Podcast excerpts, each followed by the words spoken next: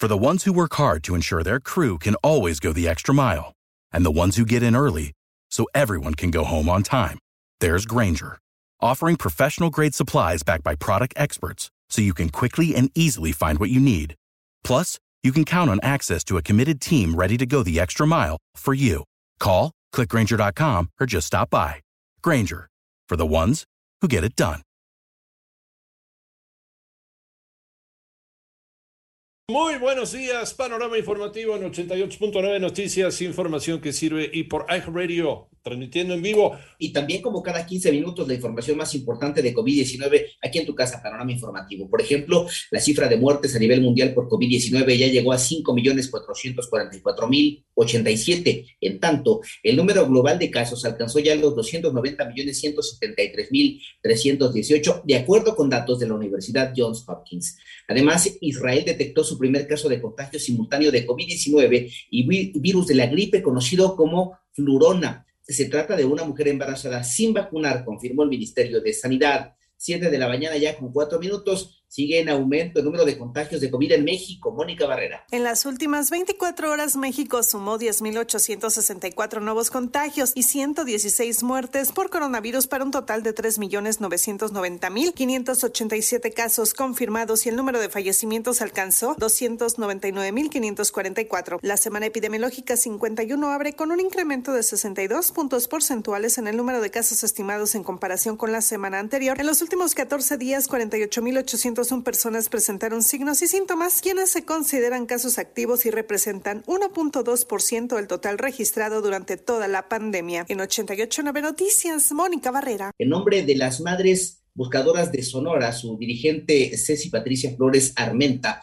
lanzó una súplica a Caro Quintero y a los cárteles que operan en la entidad para que no atenten contra ellas que no las amenacen y les permitan seguir buscando a sus hijos, pues necesitan traerlos de vuelta a casa sin buscar culpables. En tanto, Lorenzo Córdoba, consejero presidente del INE, pidió a la Fiscalía General de la República desestimar la denuncia contra los consejeros que aprobaron suspender la revocación de mandato. Dijo que, aunque Sergio Gutiérrez Luna, presidente de la Cámara de Diputados, desistió de la denuncia contra los consejeros, la investigación sigue en curso porque se persigue de oficio y la violencia en Guanajuato no da tregua. La mañana de ayer fueron halladas varias bolsas de plástico con los restos humanos de al menos cinco personas en la glorieta de la comunidad Bajío de Bonillas. Esto es en el municipio de Silao. Con el año nuevo llegó el aumento al salario mínimo, lo que hablaba Iñaki, de cuánto quedó Guillermo Jiville. A partir del primer día de este año 2022 se registró un aumento al salario mínimo. El Consejo de Representantes de la Comisión Nacional de Salarios Mínimos dio a conocer que el aumento será de un 22%, lo que significa que un trabajador ganará por día 172.87 pesos en comparación con los 141 1.70 que ganaba en el 2021. En la zona libre de la frontera norte, el acuerdo al que llegaron los sectores obrero y patronal señala que el aumento pasará a los 213.39 pesos. En la zona libre de la frontera norte, el acuerdo al que llegaron los sectores obrero y patronal señala que el aumento pasará de los 213.39 pesos a los 260.34 pesos diarios, por lo que los trabajadores de los 43 municipios de los estados de Baja California, Sonora, Chihuahua, Coahuila, Nuevo León y Tamaulipas será lo que percibirán a partir de este año. Hay que recordar que este es el cuarto aumento que tiene el salario mínimo en esta administración y pasó de 88.36 a 172.87 hasta el momento. 88.9, panorama informativo, Guillermo Jiville. Y en el panorama internacional,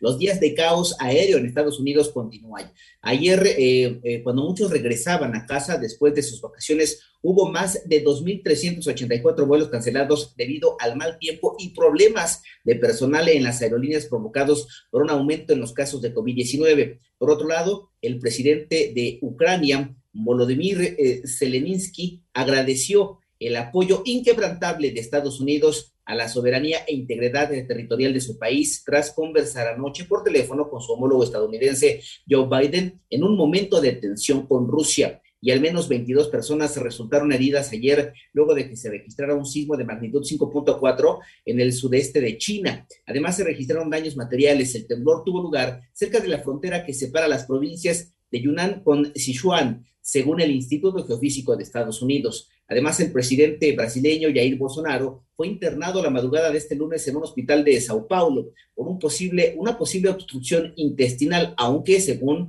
el equipo médico el cuadro no es grave.